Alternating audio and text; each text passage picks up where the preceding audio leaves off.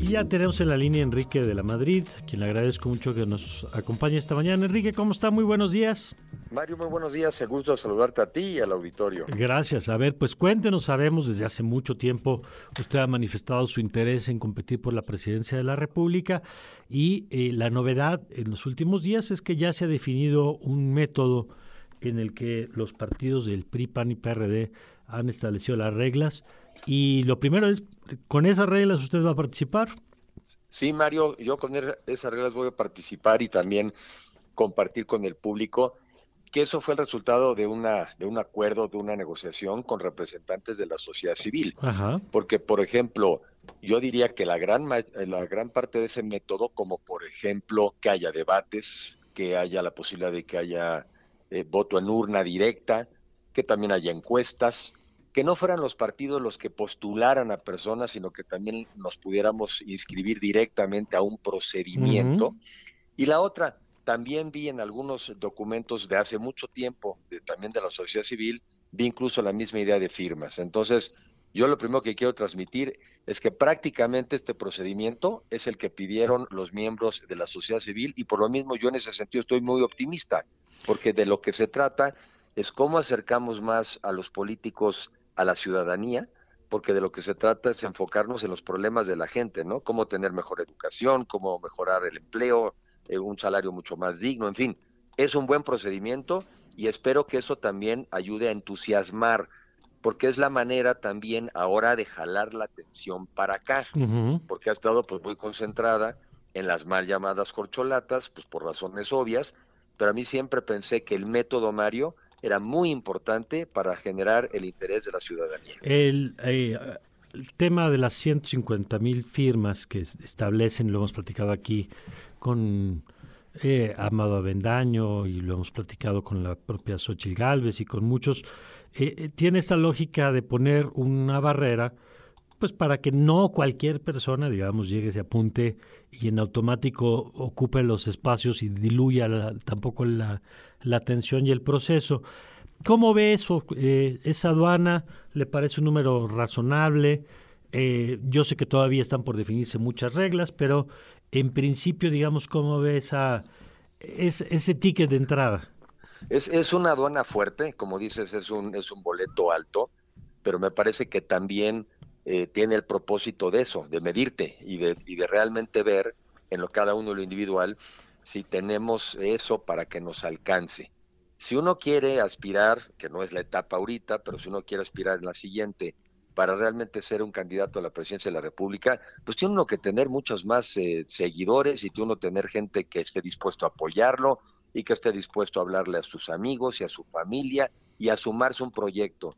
Entonces me parece que esto es la manera, como, como bien señalas, de también poner una diferencia entre quién sí puede pasar esa barrera y eventualmente ser muy competitivo para ganarle a Morena y quién no para esa barrera y lo cual simplemente quiere decir que no va a la carrera presidencial, pero pudiera ir a otras, pudiera ir a senadurías, pudiera ir a diputaciones o en un en un caso más adelante de un gabinete de coalición también pudieran formar parte del gabinete. Creo que esa es un filtro es una barrera importante y es un reto, ¿eh? Es un reto porque es un número muy importante para alcanzar. Ya hay algunos que ante la definición del método han decidido no participar. Decían se bajó Mauricio Vila. Yo decía, pues no se baja quien no se ha subido. Eh, pero bueno, simplemente confirmó que no estaría participando. Germán Martínez, que había en algún momento dicho que estaba interesado, ya también se dio de baja. La que quizás sí se dio de baja porque sí estaba apuntada es la senadora Lili Telles. Y, quedan algunos, está la senadora Xochil Gálvez, está el diputado Santiago Krill, em, está Beatriz Paredes, Claudio Ruiz Macié. ¿Cómo ve pues, a los compañeros de viaje en esta etapa? Pues yo creo que es la semana también, Mario, en donde cada uno de nosotros hará las reflexiones y los trabajos pertinentes para, para ver quiénes pasamos de hecho, a inscribirnos, porque el registro empieza la semana que entra, si no me falla la memoria, el 4, creo que es del 4 al 7. Eh, hay que llegar, digamos, con cierta papelería que también te piden, ¿no? La 3 de 3, este, tener, pues que no tengas antecedentes penales, cosas también, digo, finalmente muy importantes, pues para garantizar honorabilidad, este, honestidad, integridad, pues hacia el cargo más importante del país. Y ahí es donde en esta semana, creo, eh, Mario, justamente se hace ese análisis. Yo voy, yo estoy convencido que voy a alcanzar las, las firmas, que las voy a superar, que eventualmente cuando se puedan hacer las propuestas, porque estamos cuidando las formas, tendré las propuestas que puedan acompañar el esfuerzo de los mexicanos para que con ese esfuerzo y oportunidades podamos cada uno de nosotros y nuestras familias salir adelante, porque la política es un medio, para mí no es un fin en sí mm. mismo. La política es un medio y el fin es que mejore la calidad de vida de los mexicanos y sobre todo, Mario, sobre todo de los mexicanos que se nos han quedado atrás. Ahora, la política tiene, digamos, ese noble propósito, pero la política también cuesta. Y cuesta hacerse conocer porque no, no es fácil. Usted lleva ya eh, un rato que ha alzado la mano en diferentes foros eh, y aún así darse a conocer en el país es complicado porque la mayoría de la gente pues está en su vida cotidiana y salvo que se tenga un reflector como la jefatura de gobierno de la ciudad o algún cargo digamos de estos porque te permite una exposición permanente no es sencillo. ¿Cómo ve la parte de la promoción? Sobre todo pensando no en la primera aduana sino en la segunda, que es la de la encuesta, donde va a definir los perfiles que lleguen a la final ya de las urnas. Eh, ¿Con qué recursos? Eh, con qué eh, apoyos. Y se lo pregunto además porque si bien es cierto lo que usted dijo hace rato, que hoy estamos hablando, por ejemplo, con usted y, de este proceso y ya no solo de las corcholatas, lo cierto es que del lado de Morena, pues están todos los espectaculares de Adán Augusto, llenos de ciento Aguascalientes, la carretera hacia Aguascalientes, eh, vemos los camiones de Claudia Sheinbaum, de Yo AMLO a Claudia. Eh, ¿Cómo va a competir usted? Bueno, primero no dejemos los mexicanos, o sea, no normalicemos eso, ¿no? No digamos, ah, pues mira, ahí los vimos por todos lados. Cada uno de esos espectaculares cuesta 35 mil pesos mensuales. No, no creo que del bolsillo de ellos, ¿verdad? Entonces, lo que es penoso es la manera tan ofensiva y tan grotesca como están utilizando los recursos de los mexicanos. Ah, pero eso sí, no alcanza para las medicinas. Ah, pero ya tampoco los niños tienen las vacunas completas. Cuando antes en México éramos un ejemplo internacional, 97% de los niños en edad de vacunarse tenían vacunas.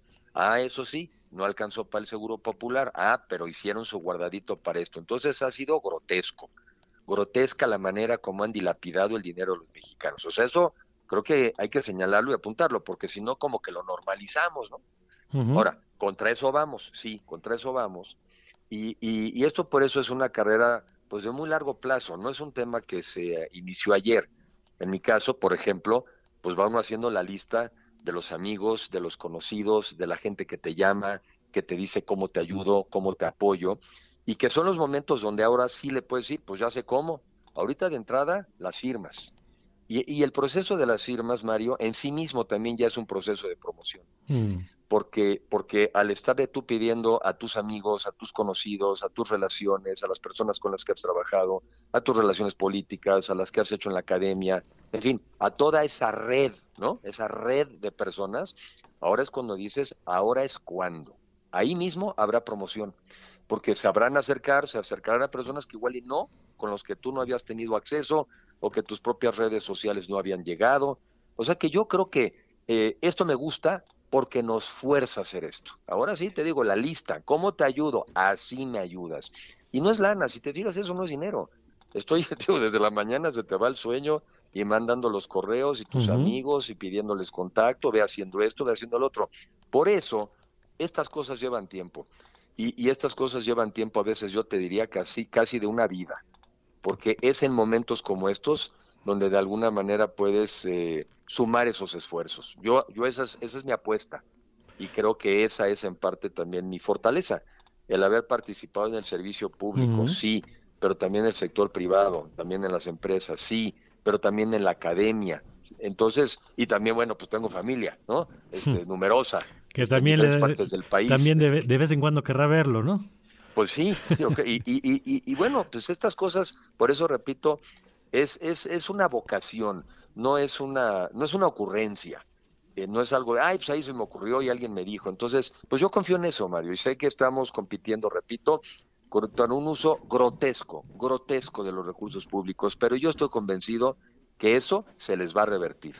Porque el que se pasa de lanza, sí, sí. Este, le viene luego un boomerang. Y yo creo que eso les va a venir. Bueno, pues vamos a ver. Por lo pronto aquí mantenemos el espacio abierto desde, desde la Universidad Iberoamericana, que vamos a seguir todos los procesos, los de unos y los de otros. Y le agradezco, Enrique, la oportunidad de conversar. Ojalá podamos seguir haciéndolo. Mario, si me permites un comentario final.